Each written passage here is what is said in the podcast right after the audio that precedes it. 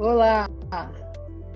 Olá, boa noite. Querida, deu certo. Eu sempre fico tensa aqui nesse momento de fazer ah. a conexão.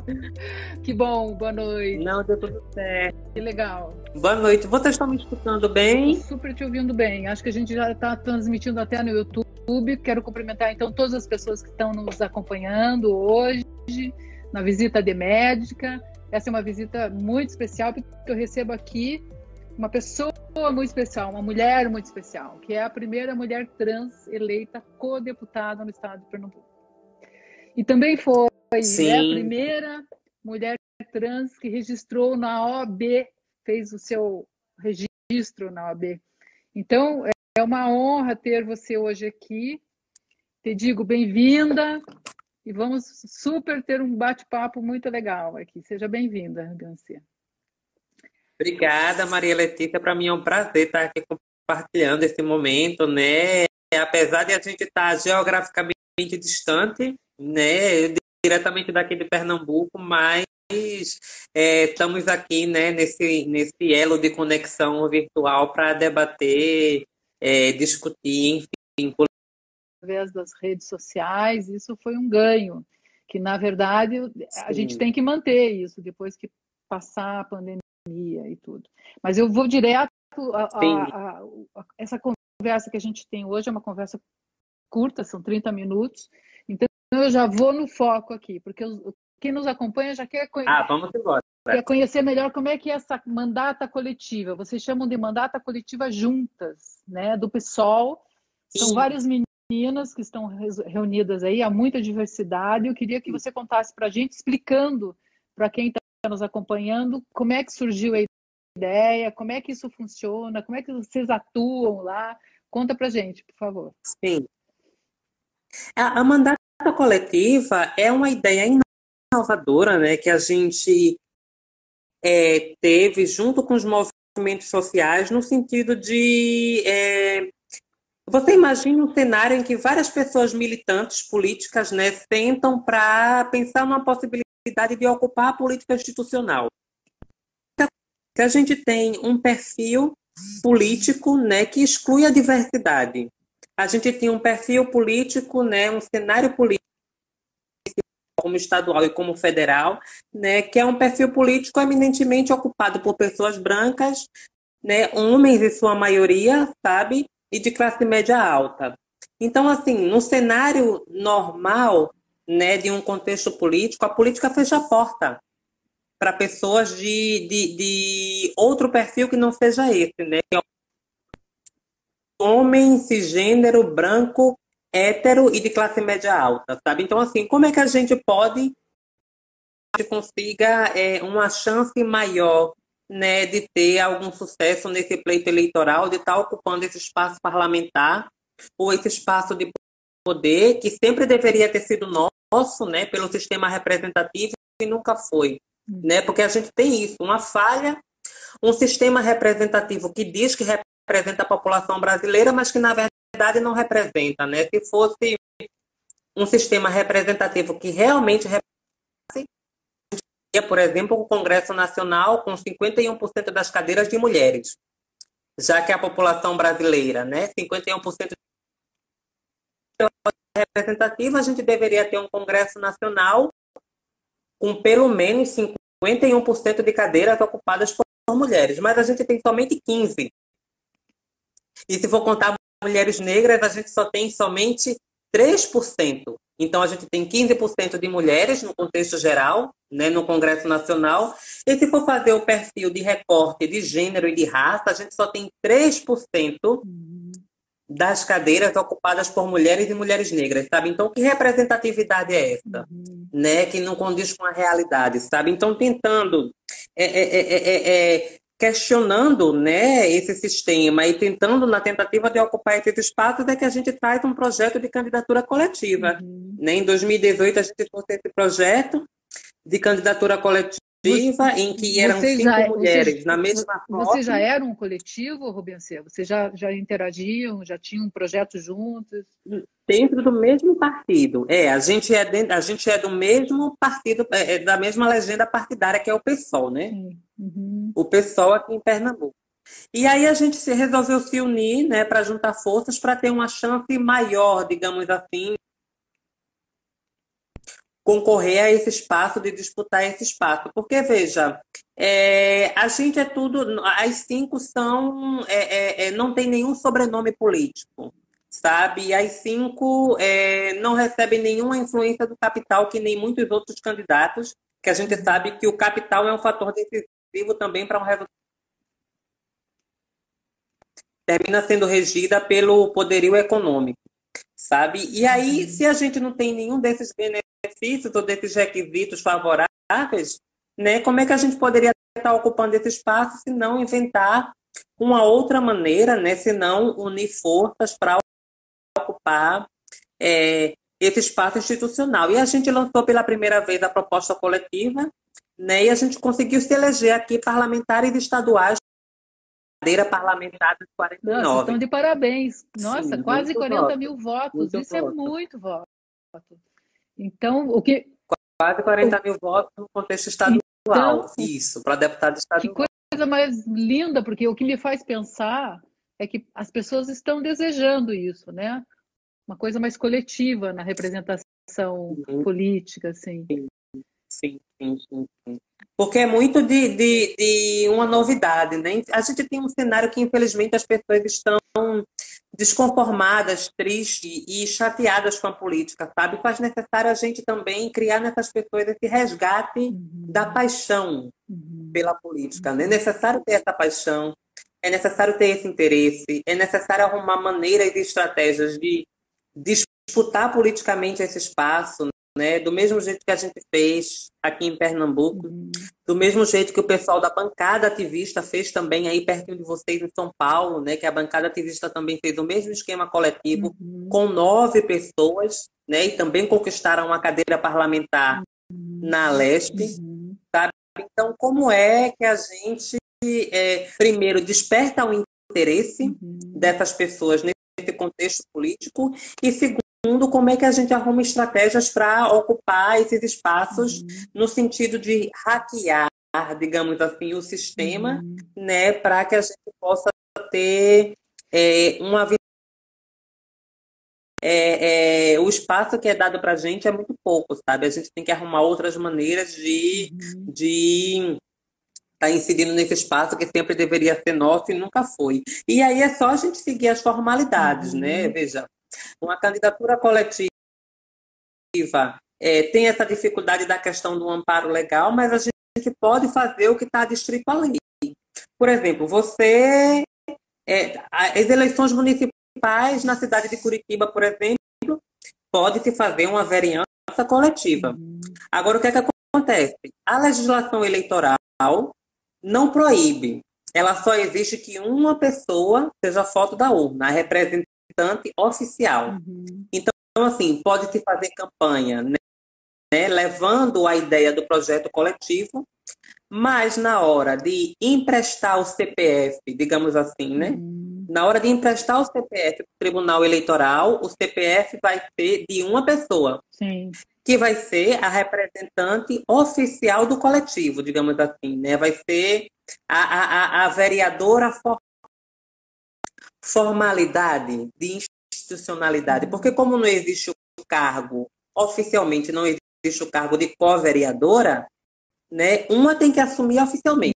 Uhum, sim. E essa uma vai ser aquela que emprestou o CPF para o TRE e que vai ser a foto da urna. Sim. Vai ser a formal que vai ter o contra-cheque de vereadora. É, ou de prefeita. É, vocês têm um sistema um pouco diferente de outras iniciativas, né? Por exemplo, você deve conhecer também o Gabinetona de, de BH, que também é uma mandata coletiva, Sim. assim, que elas elegeram, chamam, é, vocês chamam juntas, elas chamam as muitas. As é, muitas. E, as e elas elegeram vereadoras e deputadas já também, né? Elas têm um sistema assim, de trabalho coletivo maravilhoso.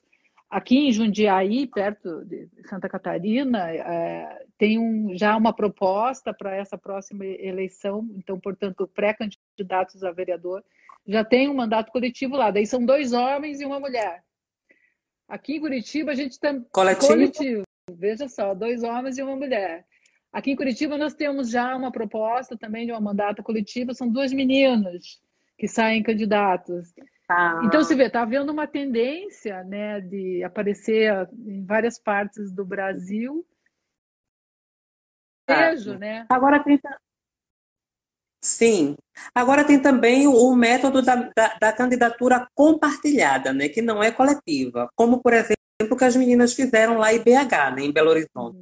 Porque a candidatura coletiva, o diferencial é o seguinte: a candidatura coletiva é, é todas as pessoas no mesmo número, no mesmo número de urna. Essa é uma candidatura coletiva, que foi o que a gente fez, né? As cinco no mesmo, no mesmo número, né? Na hora de votar lá na urna o mesmo número para as cinco, a, a, a mesma campanha, o mesmo material de campanha para as cinco, né? Então, assim, isso é uma coletiva. Agora, uma compartilhada né, um pouco diferente, porque na candidatura compartilhada, que foi aquela que o pessoal fez lá em BH, né, uma candidatura em que todo mundo se registra.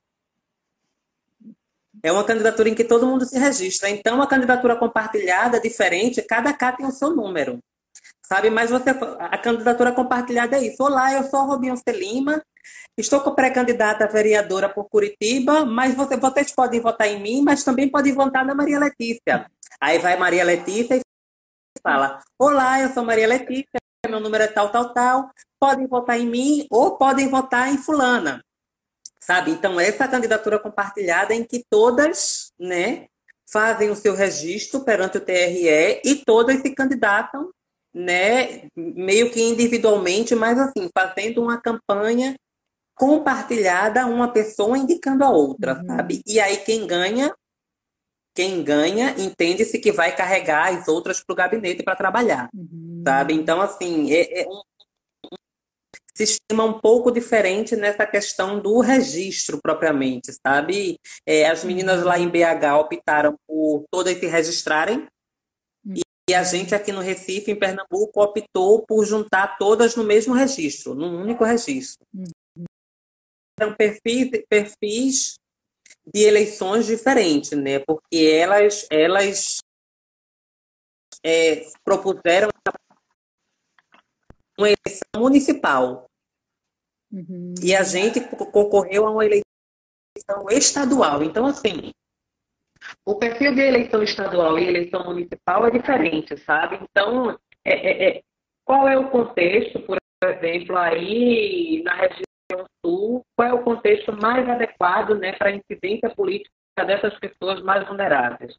Né? Qual é o contexto mais favorável né, para ocupar esse espaço? Né? Qual é o contexto que dá mais possibilidade coletiva ou uma candidatura compartilhada, sabe? E aí vai muito do contexto de cada local, né? Eleição municipal é marcada muito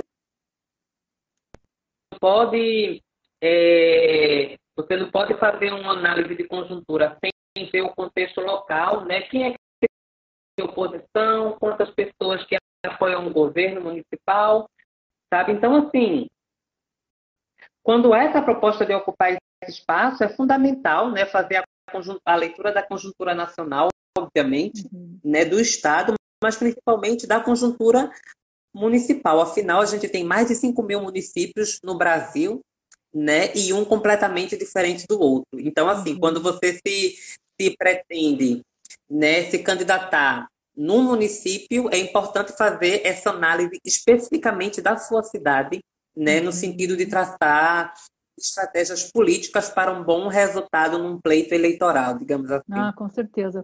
Eu tenho visto você se mobilizando bastante. Assim. Por exemplo, nós nos encontramos em Curitiba num evento que teve de Sim. 500 dias da morte da Marielle Franco, está lembrado? 500 dias de Marielle. É, daí ligo a televisão, um dia vejo você na ONU, depois vejo você na Colômbia. Imagino que tenha sido maravilhoso. Mas a, conta aí pra gente. Foi, foi. É, é, a experiência da ONU foi que a gente recebeu participar de um evento né, e fazer uma fala lá na ONU. através de uma organização internacional é, chamada LGBT Caucus, Caucus, se eu não me engano, alguma coisa assim. É, não sou muito boa de inglês, não. E aí era, na verdade, para relembrar os 50 anos da revolta de Stonewall, né? Não sei se é, o pessoal que está assistindo ficou sabendo, né? Mas Stonewall foi um local que há 50 anos atrás, há 51 na verdade, né? Fez 50 anos no ano passado, que há 50 anos atrás, é, um baile LGBT, né, que era constantemente alvo de truculência policial em Nova York, sempre, todos os dias, é, é, é, é a, a violência policial chegava lá, batendo nas pessoas e tudo mais. E teve um belo dia que o pessoal do bar, né, de Stonewall, resolveu se revoltar e brigou com a polícia dentro do bar. E foi três dias de briga. A comunidade LGBT todinha brigando e resistindo à violência policial, né? Não só a questão da violência, mas também um preconceito, né? Muito grande. É, se hoje já é difícil, imagina não, numa época de 50 anos atrás, sabe? Então, assim, três dias de revolta. E esse dia ficou marcado como o dia da revolta de Stonewall, né, que deu origem, inclusive, às marchas, né, às paradas LGBTs do mundo inteiro, começando por Nova York, sabe? E esse dia 28 de junho, né, o dia que a gente lembra, o dia do orgulho LGBT, justamente por esse incidente que houve em Stonewall, né, e que o ano passado completou 50 anos, e o pessoal me convidou para fazer essa fala de luta e de resistência, de construção desse caminho é, pelo respeito né, e pela nossa liberdade de ser. É, sabe que Brasil, mas Estados Unidos também, ainda o índice de mortalidade, principalmente pela polícia do, da população LGBT, principalmente negros e negras, é enorme, né? Nós enfrentamos esse grande problema aqui e lá também eles enfrentam. Aqui é cinco anos. Como sim, é que você, como sim. mulher política, tem que ser tem, tem, tem que ser colocado para fazer esse, esse enfrentamento? De que maneira você está dentro desta luta?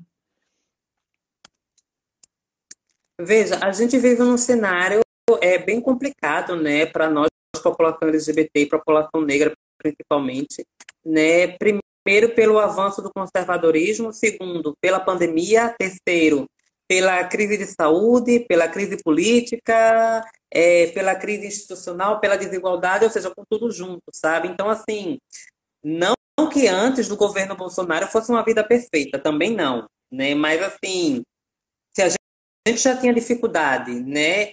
Antes, quando chega o governo, né? O governo federal que a gente tem hoje, fica mais difícil ainda a conquista, né? E a manutenção dos direitos, inclusive sabe? Então, assim, é, a gente vive num país que mais mata pessoas LGBTs no mundo, certo? E a gente vive num país, né, em que não se fala sobre racismo, não se quer discutir sobre isso, né? É, disse que se fala que o Brasil é, um, é uma democracia racial, quando na verdade né, a bala da polícia sabe muito bem quem vai acertar, né? Eu não sei que democracia é essa, mas assim é, nesse contexto de pandemia e de coronavírus que tem se, se intensificado né, a exclusão social, parece que evidencia uma problemática social, né, um contexto social que a sociedade brasileira ficava tentando colocar debaixo do tapete e agora não tem mais como, porque o coronavírus né, deixou as veias abertas né, das problemáticas sociais do Brasil, uhum. sabe? Nesse contexto de avanço do fascismo, de conservadorismo,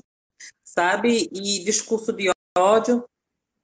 O que, a gente, o que eu particularmente me preocupo né, é essa dificuldade de discutir questões essenciais, né, como, por exemplo, é, é, é discutir o racismo, né, discutir questão de gênero, uhum. sabe? A questão de gênero na por exemplo, porque somente 15% das cadeiras parlamentares são ocupadas por mulheres. Sabe? Por que a gente não para para discutir e problematizar isso mesmo. Sabe? A pandemia termina escancarando essas desigualdades e a gente tenta é, esconder por debaixo do pano uma coisa que não tem mais fundamento para estar tá escondendo, sabe? Nunca teve sentido isso. Uhum. Então, assim, é, é, me preocupa também né, o fato de que é, eu tenho notado uma, uma, um desespero, digamos assim, em derrubar esse fascismo, um desespero em derrubar esse governo federal, mas sem falar em questões fundamentais e estruturantes, né, para que a gente possa reverter esse quadro. Porque a proposta, por exemplo, é derrubar o governo. Ok, vamos derrubar o governo, mas sem discutir gênero e sexualidade, sem discutir racismo, né, sem discutir luta de classe. Isso, sabe? É juntar é, Casa Grande com senzala, é juntar feminista com machista, é juntar a galera da diversidade com a galera LGBTfóbica, mas todo mundo quer derrubar Bolsonaro. Uhum. Somos 70%. Uhum. A gente derruba Bolsonaro, mas depois a gente discute questão de racial, depois a gente discute questão de gênero, depois a gente discute questão de classe. Ah, machismo? Uhum. Depois a gente fala sobre isso. Racismo? Isso daí não tem importância agora, não. LGBTfobia? Deixa para depois. O principal é derrubar o governo. Uhum. O principal é derrubar o governo. Mas aí essas coisas, essas pautas identitárias, entre aspas, isso daí a gente discute depois. Vamos juntar todo mundo uhum. nesse 70%, né? Juntar Casa Grande com senzala, juntar feminista com machista e vamos todo derrubar Bolsonaro, que depois a gente se acerta entre nós. Ai. Sabe? Então, esse 70% é bem preocupante, porque não, não, não coloca as particularidades testar Bolsonaro. Quem vai levar o primeiro tiro? Será que é o Luciano Huck? Que quer tirar Bolsonaro? Será que é o Alexandre Frota que quer tirar Bolsonaro também? Que era parceiro dele e agora não é e está querendo tirar o presidente? Sabe? Então, assim, a bala vai pegar na galera pobre, preta, né, de periferia, que está nesses 70% que quer tirar Bolsonaro, mas é mais vulnerável do que essa galera branca e rica, né, e que já está com seu status social muito elevado e que também quer tirar Bolsonaro do poder, sabe? Então, assim, quem é quem nesses 70%, né? Quem abala da truculência e da repressão policial vai pegar primeiro no dia desse protesto, em que 70% da população brasileira vai estar no meio da rua querendo tirar o presidente, yeah. É. sabe? É isso que eu me questiono, porque quando a gente fala de democracia, a gente tem que falar desses temas fundamentais, né? Antes de, de se propor a renovar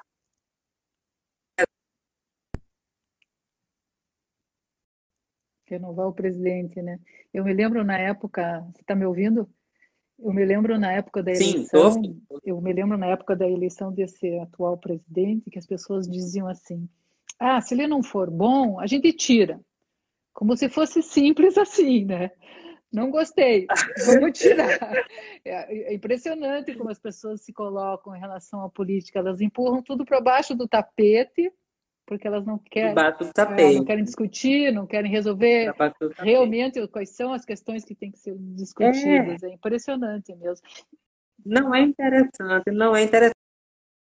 Infelizmente as pessoas não se interessam pela política. Né? Imagina, imagina 212 milhões de brasileiros e brasileiras questionando o presidente. Eu acho que ele mesmo ia pedir para sair. Se tivesse 212 milhões de pessoas nas redes sociais do presidente Bolsonaro, presidente, por que o senhor fez isso? Me explique, por gentileza. Me explique porque o senhor fez aquela demissão, tudo mais, sabe? Sim. Então, assim, porque é isso. Um, quando ninguém questiona nada, fica mais fácil de governar. É, claro.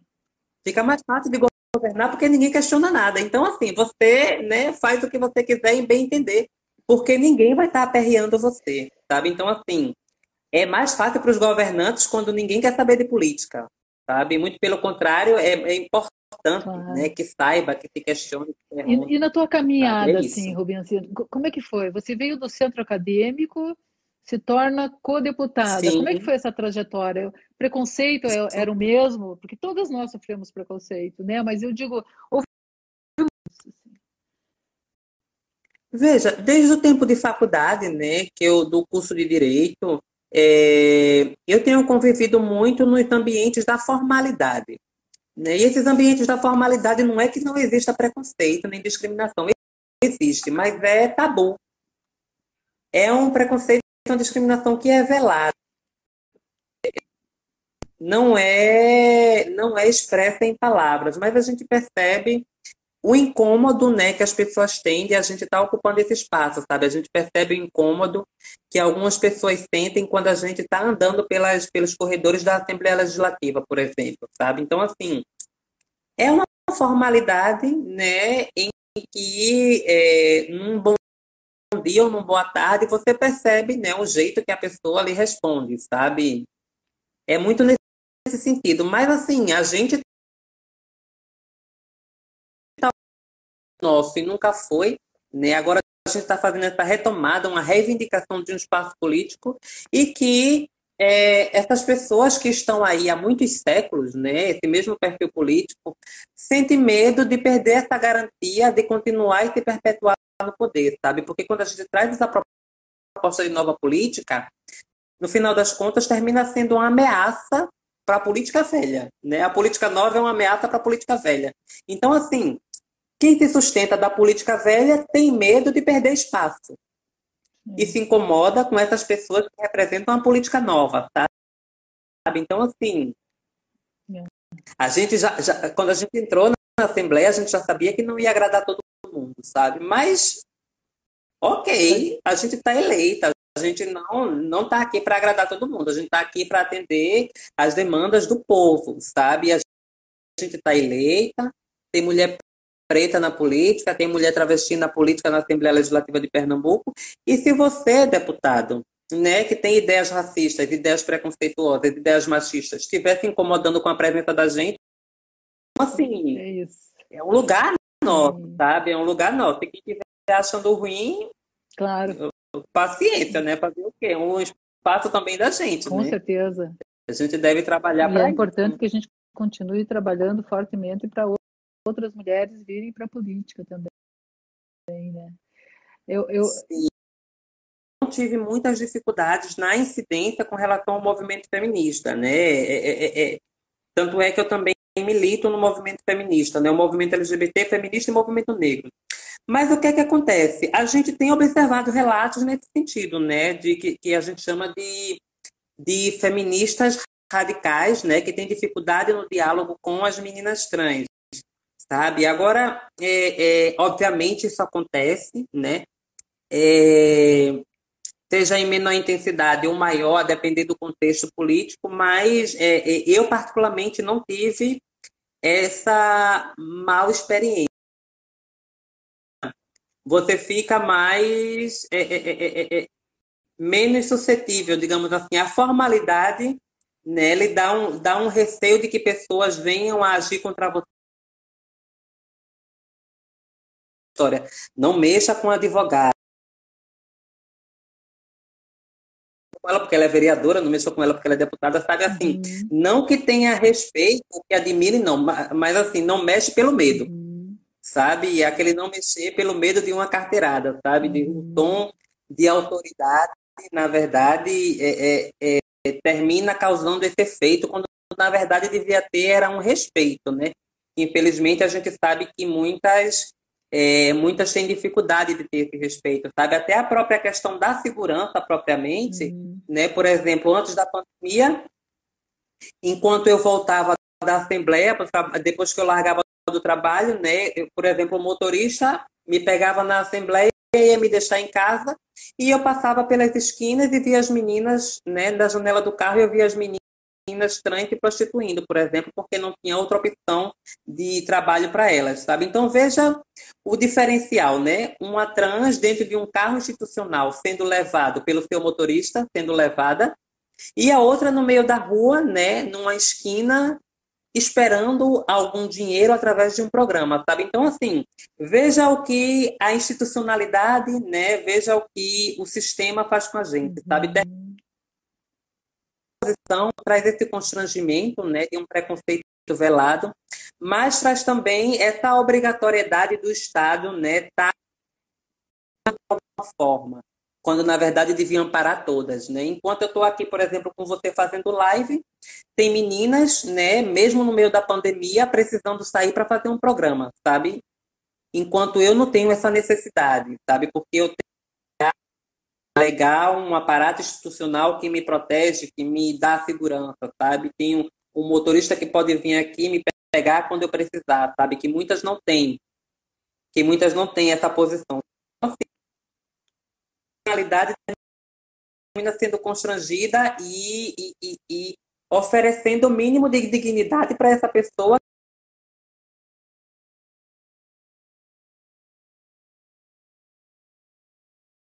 sabe? Porque tem esse fator proteção enquanto eu estiver no parlamento, sabe? Enquanto eu tiver essa figura institucional dentro de mim. É, a gente está vivendo um. Não sei se ficou compreensível. Ficou, ficou assim, agradeço. Mas assim, pensando enquanto você falava que a gente vive num momento político e que estão é, promovendo mais desigualdades. A gente vê todos os dias assim é, mesmo com como pessoas como você, como eu, que somos mais progressistas, essa caminhada está sofrendo bastante resistência. É, não, não é exclusivo de Pernambuco. Aqui em Curitiba, a gente, no Paraná, a gente também sofre. E você faz parte de um partido, de um movimento coletivo tão progressista, assim, né? Isso é um grande desafio para todas nós mulheres, fazermos parte desse tipo de exercício de prática, assim. A nossa visita de médica está encerrada. Um ah, foi ótimo, rápido, foi ótimo. Assim. Queria que você fizesse suas considerações finais, porque eu tenho muita gente aqui te ouvindo e vocês são essa construção ah, mantendo esse contato, né? Mesmo com a distância geográfica, mas a gente manter esse contato virtual é importante, né? Eu queria dizer que ano passado eu estava aí, né? Conforme Maria Letícia falou, adorei a terra de vocês, só não gostei muito do frio, né? A gente do Nordeste não tem esse costume de frio, mas assim é uma cidade maravilhosa e aí quem quiser vir para cá, não agora, tá gente? Agora é ficar em casa. Depois da pandemia, quem estiver por aqui por Pernambuco e quiser conhecer um pouco mais do trabalho da gente, quiser visitar a Assembleia Legislativa, né? Depois que o coronavírus foi embora, quem quiser aqui visitar Pernambuco e conhecer um pouco mais de perto o trabalho legislativo da gente, da, da mandata coletiva, é só entrar em contato, né? A gente tem a página no Instagram, a gente tem nosso Facebook, tem também nosso site na web, e aí a gente pode estar é, tá estabelecendo contato, Conte comigo, vou manter essa pauta aqui. Estarei esperando acabar a pandemia para ir te visitar aí em Pernambuco. Venha Quero ir em Recife, na praia de Boa depois, Viagem. Agora não, depois. Sim. Mas agora não, viu, Letícia? Depois, depois, depois da sim, pandemia. Agora é isolamento. Depois. Né? É. A gente vai cuidar da gente, é, cuidando dos é. outros também, né, Rubiancê? Exatamente. Bom, quero Exatamente. Quero te agradecer. Quando vier a Curitiba também já está convidada para visitar. Quero te encontrar novamente. E, Pronto. se puder o mais. Vou levar mais roupinha de frio. Você acabou de escutar o podcast do nosso mandato. Curto e preciso como uma visita de médica. Participe, acompanhe nosso mandato pelas redes sociais e sugira temas para os próximos episódios.